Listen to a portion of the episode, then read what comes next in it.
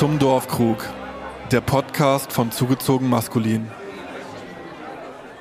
Ein kurzer Hinweis noch, bevor es losgeht. Falls ihr euch wundert, warum das Mikrofon von Sebastian Matzen manchmal so komisch klingt, in den ersten paar Minuten gab es da ein paar Störgeräusche. Danach wird es aber besser, versprochen. Und jetzt ganz viel Spaß mit Zum Dorfkrug live vom Hurricane Festival. Schön, dass ihr alle hier seid. Hier am frühen Morgen zum Dorfkrug in der Live-Version, in der Festival-Version hier beim Hurricane Festival. Mein Name ist äh, Hendrik Wolz, aka Testo von der Rapgruppe Zugezogen Maskulin. Dort drüben sitzt mein lieber Kollege Grimm 104. Danke. Hi, hi. Wir freuen uns, dass wir zwei tolle Gäste hier heute mit auf der Bühne haben, die ich einmal kurz mit einem kleinen Text vorstellen will. Das Wendland, November 2008. Elf Tieflader, vollbeladen mit kontroverser, heißer, strahlender Ware, quälen sich, bewacht von hunderten Polizisten durch die weiten Felder. Vom Zug ging es auf die Lkw-Anhänger. Die Reise hat Überlänge. Alle Routen sind von Demonstranten versperrt. Schülerdemos, Traktorblockaden, Atomkraft Nein Danke-Sticker, Greenpeace-Schriftzüge, tausende AKW-Gegner, die in Wärmefolien, Kälte und Sturm trotzen, Gleise und Straßen besetzen, Sprichchöre anstimmen. Die Polizei klagt über die Unterhöhlung der Schienen, brennende Barrikaden, Brandstiftung in DB-Einrichtungen, Pyrotechnik, mit denen ihre Pferde beschossen würden.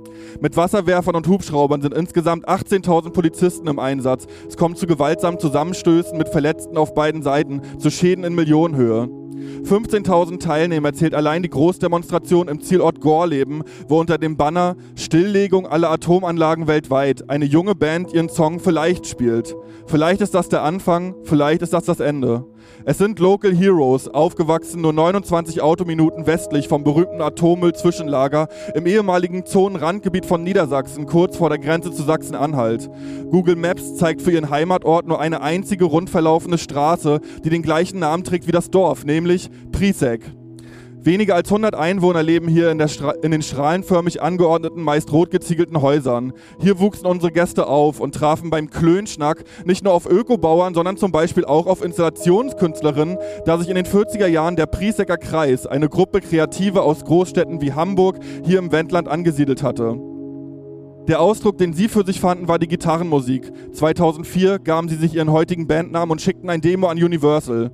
Heute, fast 20 Jahre später, sind sie mit sieben Top-10-Alben eine der erfolgreichsten Rock-Acts des Landes. Am 18.08. erscheint ihr neues Album Hollywood und vor wenigen Wochen wurden die letzten drei deutschen Atomkraftwerke vom Netz genommen, nicht zuletzt auch durch den ausdauernden Protest in ihrer Heimatregion.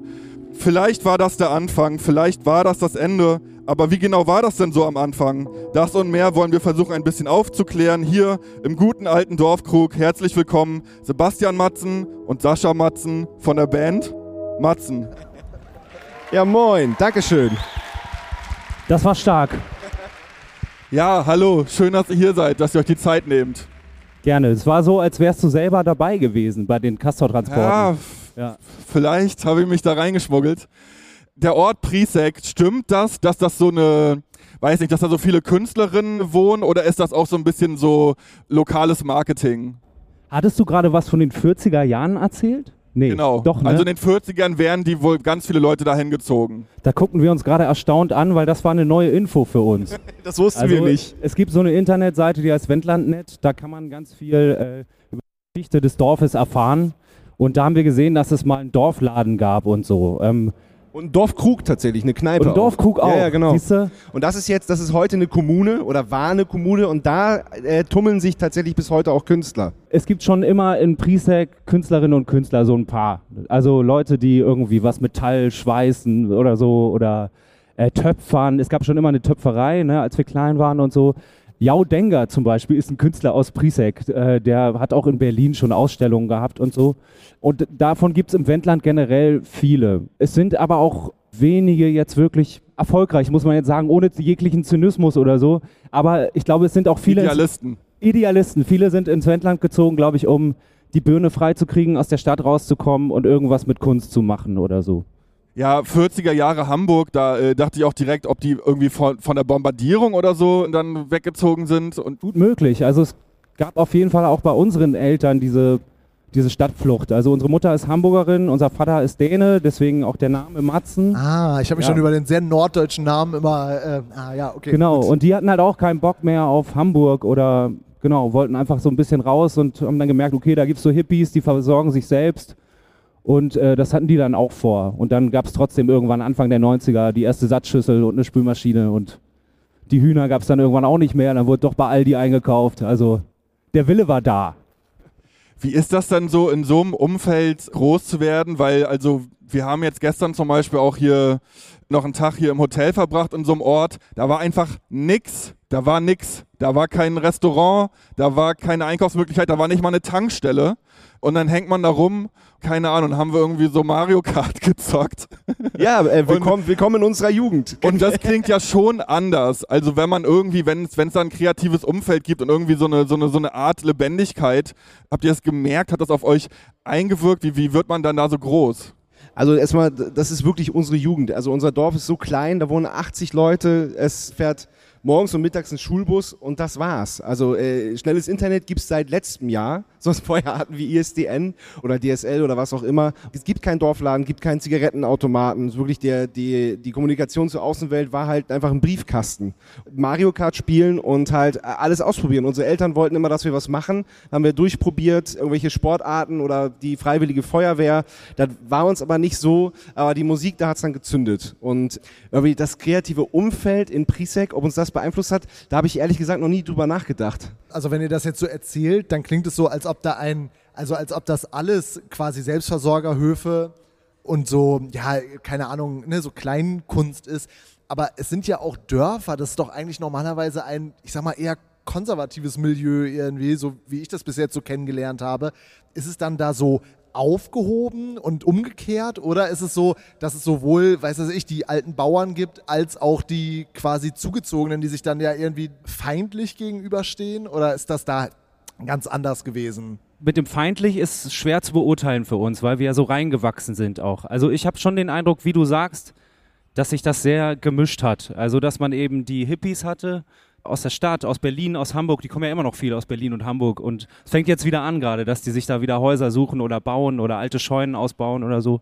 Genau, dass die sich ähm, dann mit den Bauern aber, glaube ich, immer gut arrangiert haben und so. Du merkst es auch immer noch bei Leuten, die aus der Stadt kommen, die haben immer sofort den Anspruch an sich selbst, dass sie so denken, wir müssen mit den Leuten hier klarkommen aus dem Dorf und wir versuchen irgendwie an dieser Gemeinschaft teilzunehmen und so. Und das ist, glaube ich, auch für viele so mit der Grund, aufs Land zu fahren oder dahin zu ziehen, um genau das auszuchecken. Wie funktioniert Dorfleben? Wie können wir uns hier gut einbringen? Ja, das muss auch sein. Ne? Das ist ja einfach super der Stress, weil man sich ja täglich begegnet in so einem kleinen Ort. Wenn man dann da so eine Feindschaft hat im Dorf, das ist ja äh, Terror. Also man muss ja irgendwie miteinander auskommen, ne?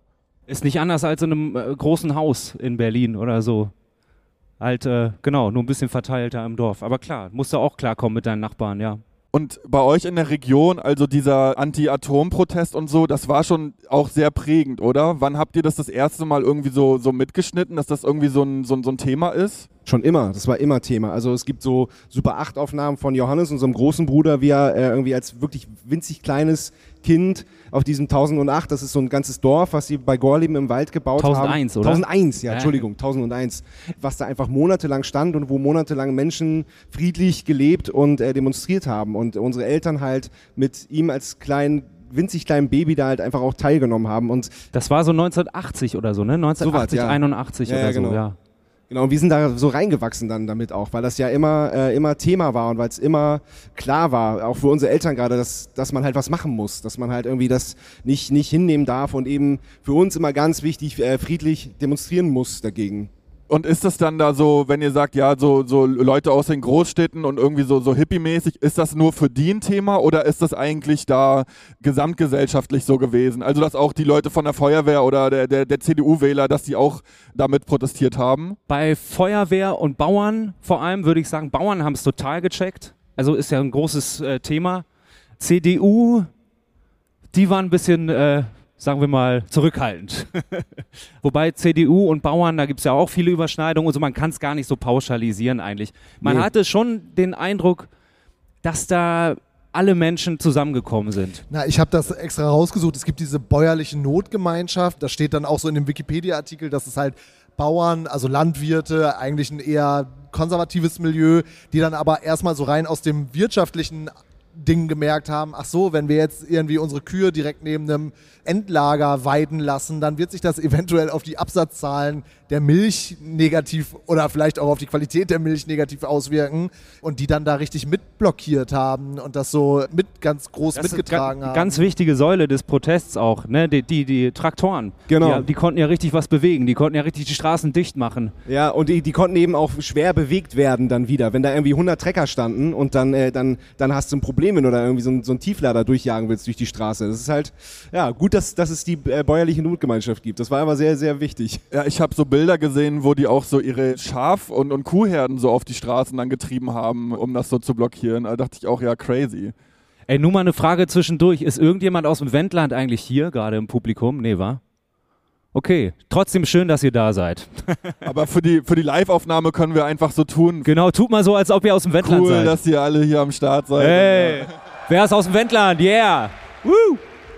Ja, das ist auch Wahnsinn, also wie sich das auch geändert hat. Dass es früher gab es ja so Kaugummi, der so radioaktiv war, weil man dachte, dass das irgendwie besonders, besonders gesund wäre. Oder es gab in, in Sachsen irgendwie auch so, so Thermen, weil da ja auch irgendwie so Uran abgebaut wurde, wo die Leute dann im radioaktiven Wasser baden konnten und so, weil man irgendwie dachte, ja, das wäre ganz besonders gesund. Ja, gut, dass man heute da ein bisschen schlauer ist. Ich glaube, das war nicht so gesund für die Leute. Nö, das wurde doch auch mal ganz am Anfang irgendwie einfach ins Meer gekippt, das Zeug, ne? Kann, Auch kann sein, ja. Ist ja auch Salzwasser, muss irgendwie funktionieren. Also katastrophal, ja. Du hast in einem Interview erzählt von so einer Episode, wo ein Polizist auf einen Traktor gestiegen ist und einem Bauern, der da protestiert hat, die Knarre an den Kopf gehalten hat. Kannst du das noch mal ein bisschen ausrollen? Also, so wann war das und, und wie genau ist, was ist da passiert? Also du warst auch dabei. Ich war auch dabei. ja. das, war in Dannenberg auf einer Demo. traumatisches Erlebnis. Total, ja. Und ich war da, glaube ich, 13, du 11 oder so. Wir liegen ja so zweieinhalb Jahre auseinander. Genau, also da hat ein Traktor, ein Bauer sich aus der Blockade gelöst und ist halt losgefahren. Das war jetzt kein gefährlicher Move. Er durfte das halt nicht. Aber das zu sehen, dass dann ein Polizist, quasi so ein Hobby-Rambo, irgendwie sich aus seinen Reihen löst, dahin stürmt, darauf rennt und dem Typen wirklich eine Knarre an den Kopf hält, das war brutal. Ich weiß auch, dass du geweint hast. Total sehr. Und, wie gesagt, äh, es war ja. ohne, also es war nicht übertrieben. Das war ein traumatisches Erlebnis, weil einfach, weil einfach da keine, keine Regeln und Gesetze mehr gegolten haben. Da wurde die Di- Demokratie einfach ausgeschaltet. Es gab eben auch die Polizisten, die gesagt haben, wir können die Leute hier verstehen und wir finden das scheiße. Wir wollen auch kein geplantes Endlager hier. Wir wollen generell, dass das mit, dem, mit der Atomkraft aufhört. Und es gab aber auch die, und das konntest du manchmal auch wirklich lokal irgendwie verorten. Das waren oft Leute, kein Shaming jetzt oder so, aber aus Magdeburg oder so. Die haben einfach mehr geprügelt als andere. Und Die wurden auch gezielt eingesetzt. Also es war, war Ja. klar, wenn, wenn irgendwie, wenn es Stress gibt, dann werden die vorgeschickt und, und äh, knüppeln halt erstmal nieder und dann ist halt erstmal Ruhe. wir haben auch gesehen, wie eine Oma in einer Kette stand und ein Polizist ihren Stock auf den Kopf geha gehauen hat und äh, ihr dann so Blut aus der Nase lief. Und da fängst du halt auch relativ früh an, über Staatsgewalten nachzudenken und das vielleicht auch in Frage zu stellen. Also einer meiner besten Freunde ist Polizist. So, und ich finde das gut, dass es die gibt, aber man hat da schon so gemerkt, man muss auch das beobachten, einen eigenen Blick drauf haben und das auch kritisch hinterfragen, ob, ob das wirklich cool ist, wenn Leute nur nach Befehl handeln und andere Sachen dann eben hinten dran bleiben. Ja, voll. Ist ja ganz aktuell auch ne, das Thema. Ja, ich kann mir auch vorstellen, wie traumatisch das also für, für ein kleines Kind sein muss, wo man ja eigentlich aufwächst noch mit so Bildern und ach Polizei, Freund und Helfer und na, was wollt ihr mal werden? Ja, wir wollen alle Polizist werden und so und dass das dann so ja eine ordentliche Schramme bekommt, wenn man solche solche Bilder dann irgendwie so mitbekommt. Ja, hat uns aber auch beeinflusst in der Musik auf jeden Fall. Weil da waren wir dann wütend und ein bisschen verstrahlt. Ist das dann so diese Zeit, wo sowas wie Hörsturz und sowas entstanden ist? Oder Ja, auch dann irgendwann. Das erste war eine Punkband. Die hatten äh, unser großer Bruder Johannes, der jetzt hier nicht dabei ist, und ich. Da habe ich Schlagzeug gespielt, da war ich zwölf.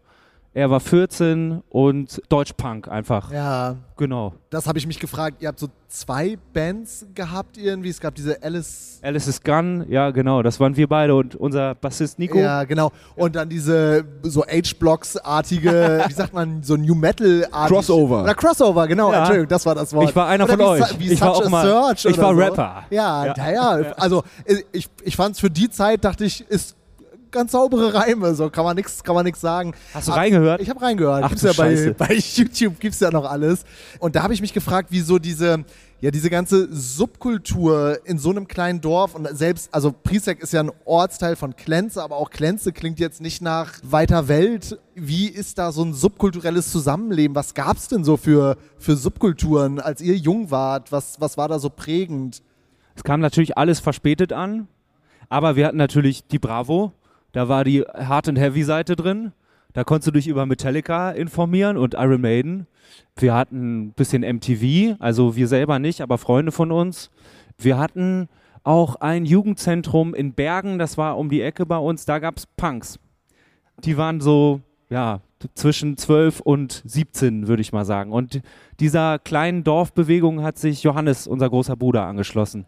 Und da hatten wir dann auch unsere ersten Auftritte, so im Jugendzentrum und ein äh, bisschen Schulaula da und so. Konnte man auch ein bisschen schocken mit, war ganz cool. Und eben auch die Punk-Tapes mit der, mit der Musik, die sind dann da auch so rumgegangen. Ja, der Klassiker, die großen, großen Brüder von Kumpels, die dann Kassetten hatten und so. Eigentlich, Und da gab es auch noch diesen Schockmoment, richtig? Also das dann mit Iro oder Springerstiefeln in die Schule und dass es wirklich noch so ein, ein Aufschrei gibt oder, oder dass auch so diese ländliche Gemeinschaft da irgendwie vor den Kopf gestoßen ist? Oder ich glaube schon doch, ich, also ich glaube, Johannes konnte auch sogar zu Hause ein bisschen schocken mit einem Iro und Bisschen, äh, aber das- einem aber- The Exploited T-Shirt und ein bisschen, ja. Es war so unsere Mutter, die hat dann gefragt, und bist du jetzt Punk? Und dann, äh, so ja. Kannst du das auch erklären, warum? Nö. es ist ja schon die ganze, es ist ja schon die perfekte Erklärung Ja, eigentlich. Ja. Ich hatte schon den Eindruck, dass die ein bisschen schocken konnten, die Mädels und Jungs. Also es war sehr für uns vor allem sehr aufregend, weil wir einfach noch sehr klein waren und auch von vielen Sachen noch gar keine Ahnung hatten. Wir fanden erstmal das Erscheinungsbild beeindruckend und das, was da politisch hintersteht und popkulturell und so, das haben wir dann im Laufe der Jahre erstmal überhaupt begriffen. Und hat das eurem großen Bruder Probleme bereitet auch? Also wir sprechen jetzt ja hier von Mitte der 90er. Hieß das auch auf die Fresse zu kriegen oder war das so etwas safer? Ja, sagt ihr mal, bevor ich das. nee, das jetzt- hieß auch abgezogen zu werden und auf die Fresse zu kriegen. Also da ist Johannes schon wirklich durch eine, durch eine relativ harte Schule und eine harte Zeit gegangen, muss, muss man schon auch sagen. Von wem? Also dann, dann so da die Normalos oder, oder wer hat das gemacht? Na, ich meinte ja schon gerade so, ihr habt ja eine, eine Story mit vielen Rechtsextremen bei euch in der Gegend, oder? Ich komme nochmal aus einer anderen Gegend. Ja. Ich glaube, es ist eher. Also nach Wende Osten war das ja die prägende Jugendkultur, viele, also in den in, in großen Teilen und bin auch aufgewachsen in einem in einer Ecke, wo das einfach Standard war. Also bei mir gab es keine Punks, da gab es normale und rechte. Ja, deshalb ist aber auch immer so interessant dann zu hören, wie das so wie das so anderswo war und das Ja. mal so abzugleichen. Also ich glaube, bei uns, ich kann mich nicht so wirklich an krasse rechtsextreme Nazis oder so diese Klassiker, Sprengerstiefel, glatze Bomberjacke, weiße Schnürsenkel, kann ich mich nur, also da gab es so ein paar ganz wenige Ausreißer. Aus Dannenberg kamen so ein ganz paar. Ich glaube, die haben auch mal zugehauen und die haben Johannes auch mal gehauen. Ansonsten waren das eher so Dorfprolls, die das nicht verstanden haben, was er jetzt will. So im Schulbus und so habe ich auch, weil ich lange Haare hatte. Wie hieß das auch? Ey, Matzen, hieß, schneid dir mal die Haare, guck nach vorne. So, also eher so. Es gab so ein bisschen Backenfutter, aber es war so richtig gefährlich war es auch nicht. Also das hatte schon dann eben diesen ganzen verblasenen, leichten Hippie-Charakter bei uns. Das war alles immer so ein bisschen, ja, wie- bei den Hobbits so, ne? Also so ein bisschen netter als überall anders, weil wir sind ja auch der, der Fleck, äh, der, der am weitesten weg ist von der Autobahn. Aber so. das finde ich total interessant, dass du das sagst, weil ich bin letztes Jahr habe ich eine Reise durch das geheimnisvolle Deutschland gemacht und bin also aus Altmark kommend Richtung Uelzen gefahren und ich fand es landschaftlich super schön, also so, ne, so Heidevorland und so. Aber ich dachte, es wirkt irgendwie abgelegen und ich fand es teilweise auch so ein bisschen gruselig. Es gibt überall diese Love-Mobile, also spätestens, wenn man dann so Richtung Uelzen fährt, also so, so Wohnwagen-Puffs und ganz viel so Hells Angels-Graffiti und da dachte ich, irgendwie ist das, also also ich fand es nicht so Auenlandmäßig, sondern für mich wirkte das so wie so ein ganz entlegener, vergessener Teil von Deutschland. Ich bin da natürlich auch nicht aufgewachsen, aber ich, ich dachte so, okay, hier ist irgendwie gruselig so. Aber ja, Ja, äh, Kann ich verstehen. Es kommt darauf an, zu welcher Jahreszeit man da ist. Und eigentlich, ja, du musst natürlich in den Südkreis fahren, zu uns. Da, wo die Sorry. Rundlingsdörfer sind. ja. Da, wo die Kühe auf der Weide stehen. Ja, da gibt's auch keine, keine Love-Mobile oder, oder sowas. Das, das gibt's da einfach nicht. Ist halt einfach, das ist dann, das ist dann Landkreis Uelzen. Also jetzt, ja. Ja, da gibt es schon Unterschiede. Also da musst du noch mal eine Tour machen. Ihr seid ja genau ein ziemlich entlegener Landkreis und wahrscheinlich schon direkt an der, ist das schon direkt Grenzgebiet zur Ja. ehemaligen DDR? wir sind Zonenrandgebiet. Okay, wie war das denn dann so Ende der 80er? Also ist das so eine komische Frontstimmung oder, oder so, hier hört jetzt die Welt auf? Weil daran erinnere ich mich auch noch, als ich aus dem Osten Richtung Westen gefahren bin. Das erste, was ich im Westen gesehen habe, war eine riesige Deutschlandflagge, die so nach Osten gezeigt hat. Da dachte ich so, ist das hier so, so eh- ehemalige Frontstimmung oder sowas? Aber ja, Nee, es war tatsächlich eher so dieses Gefühl von diesem Niemandsland. Es ist ja auch wahr, wirklich extrem dünn besiedelt bei uns.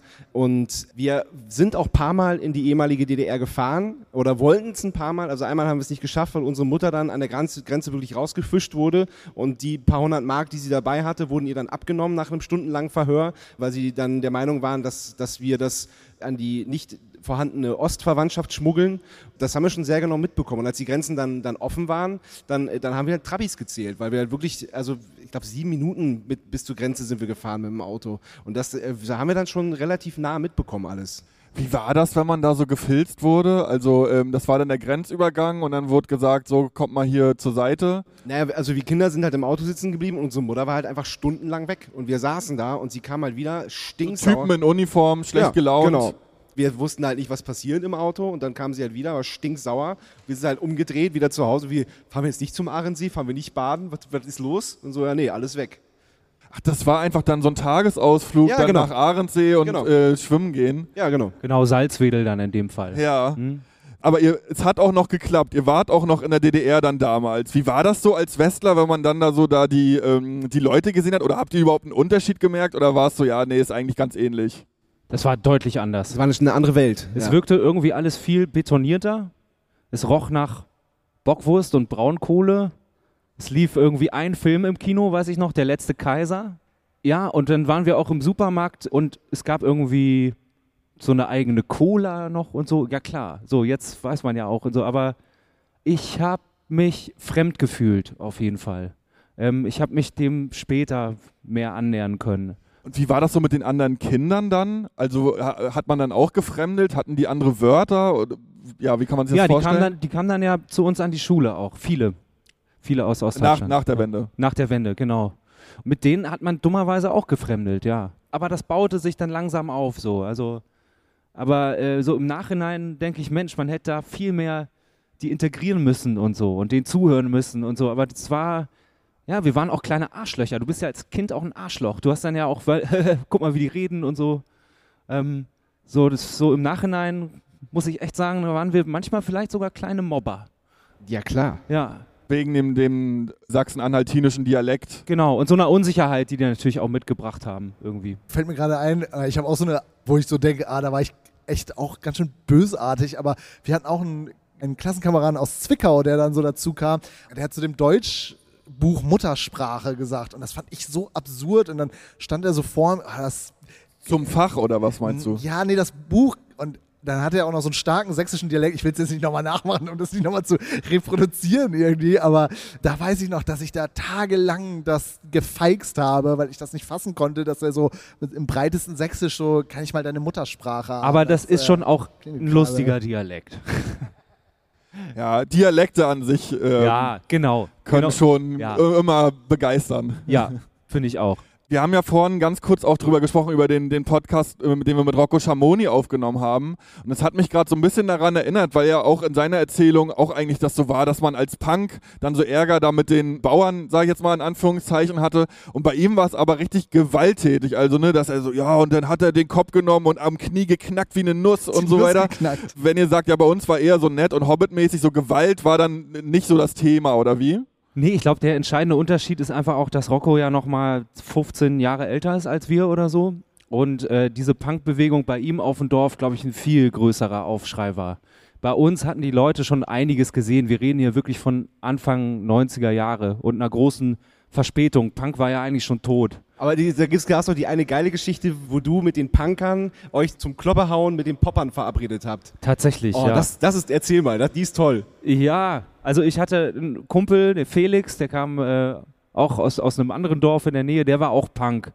Der war mit Wie seinem saht Freund, ihr damals aus? Was hattet ihr an? Also ich habe mich optisch da nicht festgelegt. Ich war eigentlich am e- ehesten im, im Grunge zu Hause. Kariertes Hemd, Lange Haare, immer lange Haare. Pickel. Gehörten auch zum Accessoire dann dazu. Ich habe aber mit den Punks irgendwie ge- ge- total gerne angebandelt und mit denen war ich dann so ein paar Jahre auch ganz eng befreundet. Und es gab in Hitzacker, da kam Felix her, gab es auch eine Popper-Gang. Der Anführer von denen und Felix war so der Anführer von den Punks. Die haben sich dann schon so auf dem Schulhof und so, haben die sich so ein bisschen geschubst und dann hieß es irgendwann, ja, dann kommst du mit deinen Leuten und ich komme mit meinen Leuten auf den Parkplatz vom Edeka oder welcher Supermarkt das auch immer war, nachts um zwölf und dann klären wir das. No, noch ganz kurz zwischen, vielleicht für die jüngeren äh, ZuhörerInnen, was ist eine Popper-Gang? Also eine gewisse Eitelkeit spielte da, glaube ich, eine Rolle. Scheitel, Markenkleidung. Markenkleidung, man, man hört, was so im Radio kommt, man regt sich auf über Leute, die rebellieren. Man ist so, sau so Saubermann-Image. Genau, ne? Saubermann. Ja. das, ja.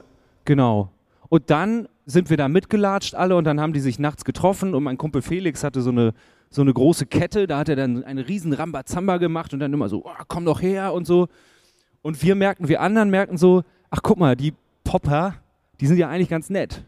Und dann fingen wir so an, ins Gespräch zu kommen und dann, warum bist du hier? Ach, weiß ich nicht, die beiden, die wollen sich hauen. Wollt ihr euch auch hauen? Nee, eigentlich nicht. Sollen wir ein Bier trinken? Ja. Und dann ähm, machten die beiden noch so ein bisschen Showtanz und äh, dann war es das auch. Haben die sich aber dann geprügelt, die beiden? Die haben sich nicht geprügelt. Haben nee. sie es in einem Breakdance-Battle gel gelöst, den Konflikt? nee, aber es ist, äh, ging, ging in die Richtung. Ging so wie so zwei so Tiere, die sich so aufbauschen, um so auch die, die Frauen so zu beeindrucken und so. Hat hat's geklappt? Hat sie beeindruckt? Ich glaube nicht. Es wirkte sehr lächerlich am Ende. Vor allem, weil, weil alle anderen das auch irgendwie, das spielte keine Rolle mehr irgendwann. Das wurde dann wegignoriert. Wart ihr nach der Wende dann auch nochmal drüben in Sachsen-Anhalt? Und wenn, wenn ich vorhin meinte, ja, bei uns, da war das ja so, das war ja die prägende Jugendkultur. Habt ihr das äh, irgendwo wahrgenommen oder war das für euch nicht sichtbar?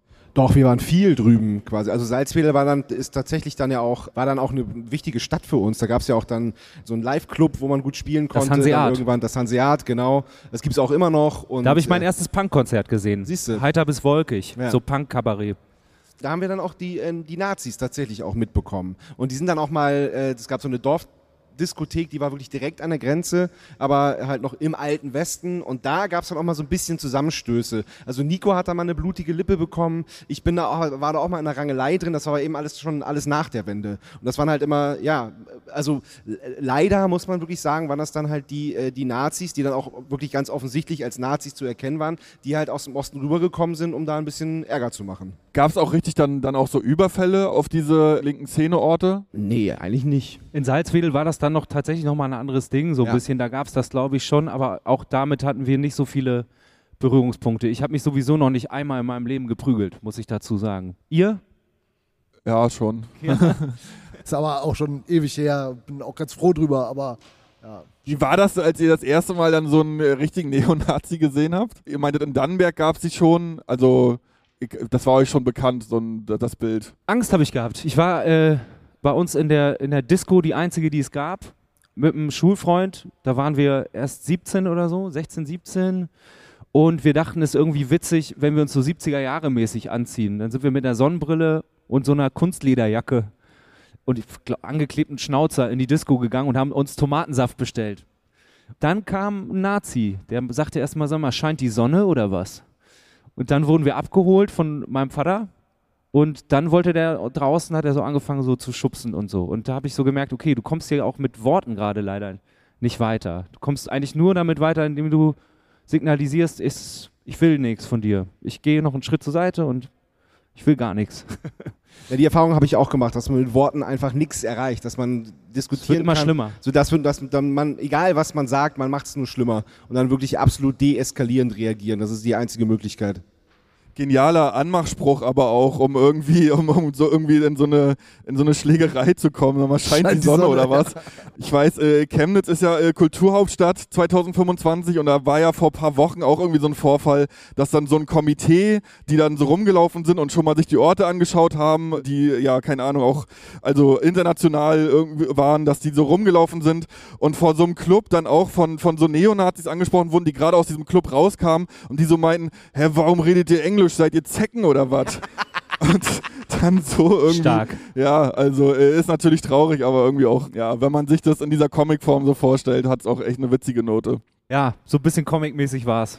Also ist dann nicht auch irgendwie die, die Überlegung, okay, dann mal da zurückzuschlagen oder, oder man, man zeigt es denen jetzt oder sowas? Oder war das, ja, Nee, das kam für uns nie in Frage einfach. So sind wir halt auch einfach nicht erzogen. Wir sind halt einfach äh, absolut kontra Gewalt in jeder Form. So, deswegen habe ich auch vorhin gesagt, unser, unser Protest gegen Atomkraft und gegen die äh, Atommülltransporte war immer friedlich. Ja. Wir haben noch nicht mal Sachen kaputt gemacht. Wir waren einfach, haben einfach Präsenz gezeigt und haben einfach gesagt, so, wir wollen das nicht, aber die Grenzen aufzeigen in, in, in jede Richtung.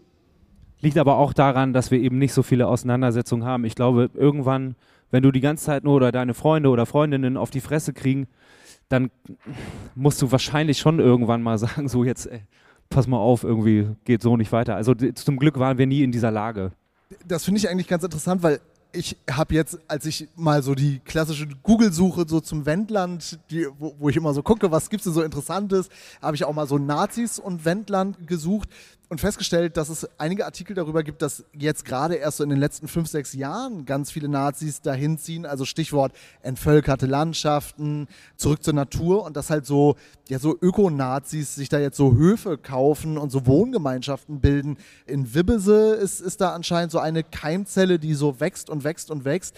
Merkt ihr das oder ist das ein Thema, äh, wenn, wenn ihr da seid? Oder Also Thema ist es definitiv und es ist so beim Vorbeifahren weiß man, da haben die sich wohl angesiedelt und das ist immer so, es ist ein unangenehmes Gefühl und dann ist halt auch die gehisste Deutschlandflagge hat dann auch nochmal eine, eine andere Wirkung, als wenn das halt irgendwie der, der Bauer macht, der halt irgendwie schon immer das macht, so. Das ist, aber es ist noch eine Deutschlandflagge und keine Reichskriegsflagge oder was? Oder? äh, hab ich, ich habe es zumindest noch nicht gesehen und das ist aber irgendwie auch immer noch eine Parallelwelt. Also man weiß, dass es das gibt, man beschäftigt sich, beschäftigt sich damit, aber ähm, so richtig so richtig irgendwie nahbar ist es, ist es irgendwie nicht. Ich finde ja auch so, dieses, so dieser Öko-Nazi-Begriff finde ich auch ganz schräg, dass sie dann irgendwie Biobauern sind und irgendwie ihre, ihre Tiere da total gut behandeln, aber dann irgendwie dieses völkische Denken haben und dieses, also ich finde es höchst merkwürdig und absolut befremdlich. Ja, Ja, das, das Schwierige ist ja auch daran, dass das so unsichtbar ist.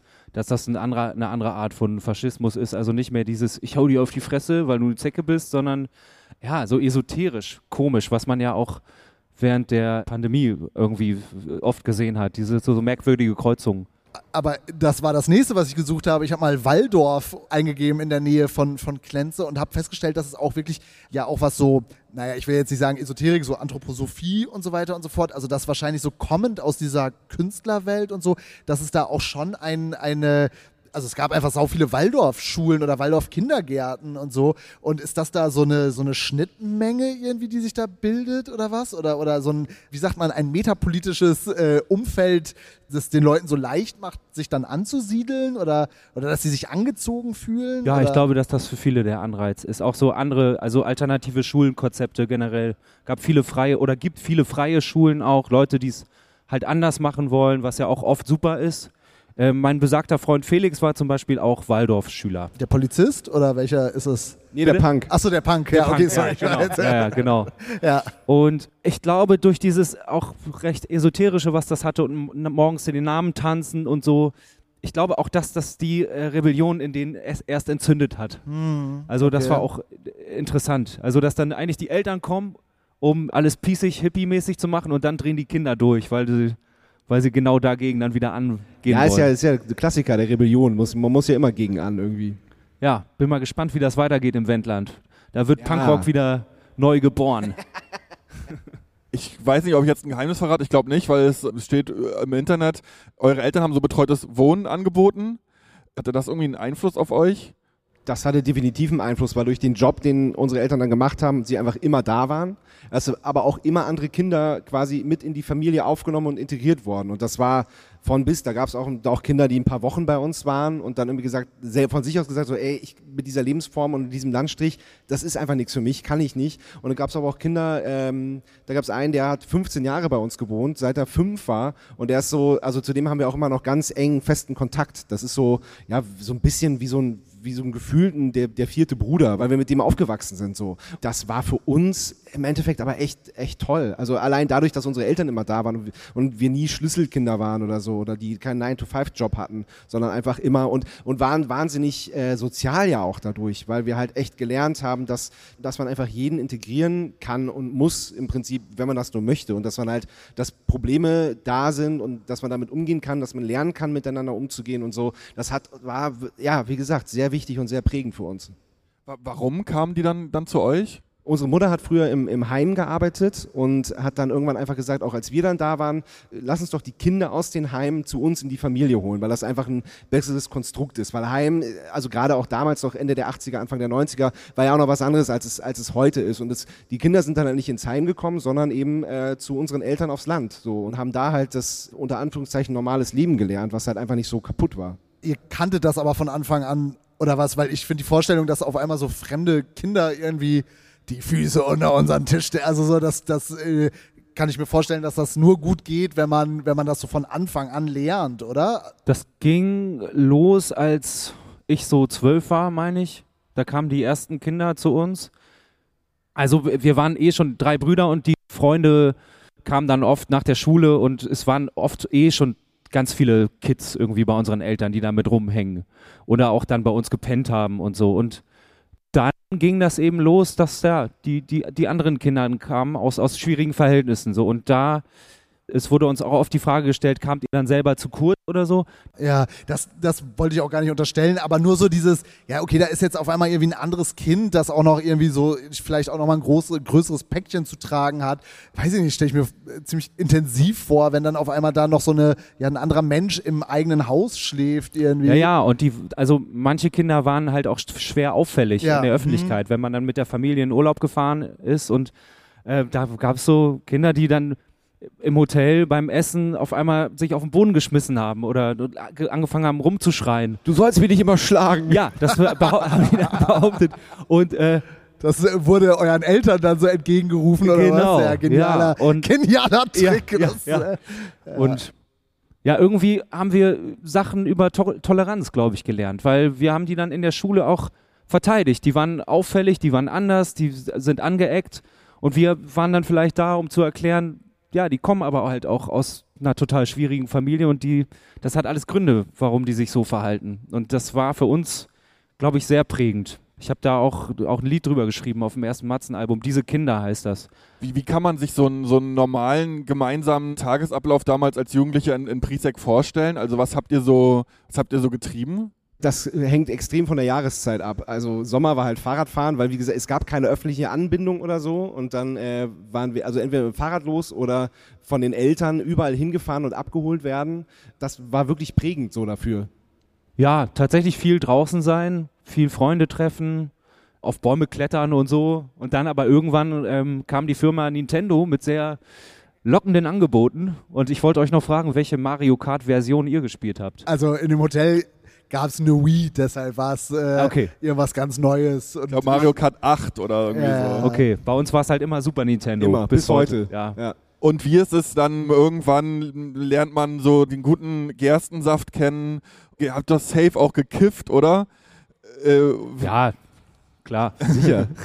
Aber Gerstensaft lernt man relativ früh kennen tatsächlich auf dem Dorf, weil es einfach durch die Feuerwehr, durch den Posaunenchor, der dann halt irgendwie an Pfingsten da rumfährt, da, da gibt es halt einfach Bier oder, oder Osterfeuer. Es ist halt ey, ey, bis heute prädestiniert, dass, da steht dann Manfred am Grill und du kannst irgendwie für einen Euro eine Bratwurst oder damals für eine Mark eine Bratwurst und für 50 Pfennig ein Astra und das ist halt einfach, ja, macht man halt so auf dem Dorf. Was aber echt so mit dem Gesaufe und so, das ging spät los bei uns, weil wir waren schon echt einfach sehr musikfixiert. Also wir haben alle, können verschiedene Instrumente spielen, hatten dann auch äh, dank unserer Eltern echt eine gute Ausbildung. Also ich hatte Klavier, Schlagzeugunterricht, du Bassunterricht. Richtig Schlagzeug- in der Musikschule dann. Genau, Ja, richtig. Ja, Ja, wofür richtig ich auch mit, mit Jugendmusizierteilnahme auch, auch erfolgreich und so. Das, also da haben wir wirklich eine gute Ausbildung genossen. Ja, und da weiß ich auch noch, da habe ich irgendwie halt ein Bild von Nirvana in der Bravo gesehen und dachte so, ich will wie der sein, Dave Grohl. Und da war das Ziel dann irgendwie klar. Und da haben wir echt viel geübt einfach immer und immer so imaginäre neue Bands gegründet. Also das hat einen großen Anteil der Zeit bei uns beansprucht. Einfach ganz viel Musik machen und dann irgendwann auch mit so mit so einem Vierspur-Kassettenaufnahmegerät angefangen, selber ähm, ja, mehrspurmäßig aufzunehmen, Sachen auszudenken und so. Was habt ihr so für Musik gehört? Dann so Punkrock. Ich habe gelesen, Schleimkeim habt ihr auch gehört. Tatsächlich, ja. Aber äh, wusstet ihr, dass das irgendwie so eine DDR-Punkband ist? Oder hat sich dann in der Zeit alles eh so gemischt? Ja, das hat man ja schon an, anhand des Dialektes auch gehört. Ja, in Goethe, oh, da gibt's einen Laden. also es waren so verschiedene Phasen. Ich habe ähm, auch total viel Queen gehört und Nirvana hat uns, glaube ich, zur Gitarre gebracht und dann eben über Freunde halt so, haben wir so Tapes gekriegt mit Toxoplasma, Slime, pff, Dritte ja, Wahl. dritte Wahl war ein Ja. großes Thema. auch. Normal. Normal, genau. Also so diese Bands, die halt Anfang der 90er Deutschpunk gespielt haben und da noch sehr aktiv waren. Wurde Onkels bei euch auf dem Dorf viel gehört? Ja, ja, Onkels wurde viel gehört. Ja. Das hatte auch eine, einen Sog, finde ich. Auch gerade als, als Kind, da werden Parolen geballert, das ist aufgeblasene Musik mit äh, Pseudo-Lebensweisheiten und das hat mich schon auch fasziniert, bis ich dann... Wollte ich äh, gerade sagen, das ist ja. wahrscheinlich auch was, womit man jetzt deine Eltern, ich ke- kenne sie jetzt nicht, aber so wie du sie beschreibst, kann ich mir vorstellen, dass Onkels hören da auf jeden Fall das fand richtig ich schockt. Ja, ja, das fand ich aha. scheiße. Ja. Aber das haben wir relativ zügig dann geschnallt. Ja, Johannes hatte cool eine ist. kurze Phase, hat Ja. das dann aber auch schnell geschnallt. Und für mich war so, war so also ich fand Onkels immer scheiße. Oha, jetzt gibt's wieder. Oh, wir haben schon mal was gegen die Onkels gesagt. Das ging nicht so gut aus. Ich stehe dazu. ja. Ich Von den Fans Ich gab es finde dann die, Ärger. ich find die Onkels scheiße. So. Ja, ja, ich glaube, zu dem Thema Onkels, da muss man eigentlich eine eigene Folge machen. Ich Ja, ja, glaube, voll. äh, sonst, ja. damit da alles sitzt. ja. Und Ähm, ihr seid eingeladen. Ja, genau. Die machen wir gleich euch, hier nach. Ich hoffe, ihr bleibt alle noch da. Jetzt kommen sie, hier sind sie, die Onkels. Na, was mir wirklich äh, unter den Nägeln brennt, wann gibt's was Neues von Rapper Zorro? Du stellst die richtigen Fragen. Naja, sein- nach seinem Feature bei Deichkind ist er, ist er ein bisschen abgehoben. Das war Ja. ist seitdem schwer mit ihm. Er ist auch verschollen. Ich glaube, er, er glaubt jetzt an den lieben Gott. Das letzte Wort ist noch nicht gesprochen. F äh, vielleicht äh, zur Erklärung, ihr habt ein, ein Label, The Real Hits, wo ihr den ein oder anderen Newcomer Also wir tun, wir, verhelft. wir tun so, als wäre es ein Label. Also das ist Wolfgang Wahnsinn. Ja. Ja, da gräbst du Sachen aus. Middle Earth fand ich auch immer gut. Ja. Deutscher Melody Metal. Kennst du das Geheimnis des Stahls? Den habe ich nicht mehr gefunden. Gibt's den Song Ja. noch irgendwo? Können wir dir schicken. Sehr, sehr gerne. Aber Rap war für dich dann auch immer ein Thema, oder? Wenn du auch meintest, so Crossover und so weiter. Hast, hast du auch ähm, Rap konsumiert? Also ich sag mal so, meine erste gekaufte Single war ähm, Naughty by Nature, Hip Hop Hooray. Also dieses Crossover-Ding, ich fand zum Beispiel auch das von den Fantastischen Vier, dieses Crossover-Projekt, mega Mega vier. viel, ja. Habt ihr das noch auf dem Schirm? Das wusste ich gar nicht, dass es das gibt, äh, das, um ist richtig, das ist richtig geil. Ja, okay. Das, äh, das kann man echt gut hören. Und dann, ja, Such a Search haben wir halt viel gehört. Also es hat sich dann immer mit Gitarre gemischt, Hip-Hop. Das, also das, was ich konsumiert habe. Und ich fand aber, ja, die Lauschgift fand ich auch gut. Aber ich habe jetzt nicht so den, den derben Hip-Hop gehört. Das, äh, muss Also ich schon so New Metal, dann Limp Bizkit, Korn, war das auch für euch interessant? Weil das war bei uns total auch ähm, Ja, cool. da gibt es große das Ding. Unterschiede. Also Limp Bizkit nein, Korn ja. Ah, ja, Definitiv, okay. ja. Ja. Ja. Genauso wie Nickelback auf keinen Fall, aber Chad äh, Kröger, Solo, mega Typ. mit Chad Kroger solo, richtig geil, genau. Linkin Park? Auch nicht. Nee. Zu poppig. Deftones fanden wir gut. Ja. Ja, interessant, das ist auch so eine Musikrichtung, die einfach, die es heute nicht mehr gibt, oder? New Metal. Ich habe das Gefühl, dass es jetzt gerade wieder so ein bisschen so, so wiederbelebt wird. Also gar nicht so metalmäßig, aber so dieses ganze, ich finde so Machine Gun Kelly oder so, so wie das produziert ist, denke ich mir manchmal, naja gut, das ist eigentlich so die logische Konsequenz, so ein bisschen wie so Skate-Punk, Rap, zus- also ja, vielleicht eher so, aber Ja, ich bin auch nicht mehr so tief drin. Aber Sorry, auch ich so das- verpoppt Ich fühle mich ne? total zu blamieren, gerade weil ich schon seit Ewigkeit kein Machine Gun Kelly mehr gehört habe. Tja, so ist es manchmal. Man, Vielleicht noch abschließend, jetzt sitzen wir ja wieder hier mit äh, als vier weiße hetero, äh, denk jetzt mal, Männer äh, auf der Bühne und, und sprechen. In letzter Zeit war ja oft Thema, gerade in der Musikindustrie, so Machtmissbrauch und so weiter. Wie verfolgt ihr das? Wie, wie, wie schaut ihr so auf, die, auf diese Debatten?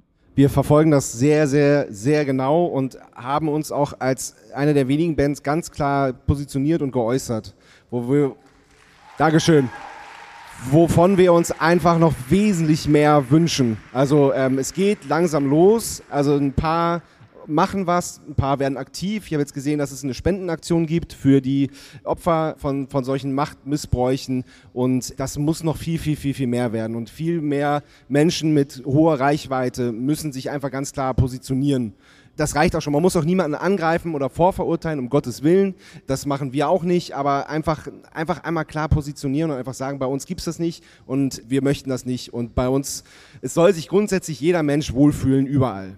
Punkt. Ja, ich habe das Gefühl, dass, also ähnlich was, was ihr vorhin zum Thema Polizei meinte, dass man das schon mal beobachten muss und was sind das für Strukturen, die immer wieder so gewisse Leute anlocken und gewisse Phänomene irgendwie so, so hervorrufen, dass man das eigentlich auch für die Musikszene vielleicht mal anschauen muss, was da über die Jahrzehnte irgendwie so gewachsen ist und was da über, unter dem Deckmantel von Sex, Drugs und Rock'n'Roll eigentlich so für, für Schweinereien passiert sind oder immer noch passieren und dass da man vielleicht mal ganz grundlegend das mal irgendwie ähm, durchleuchten müsste. Und gut, ja, dass das jetzt lang, dass das passiert.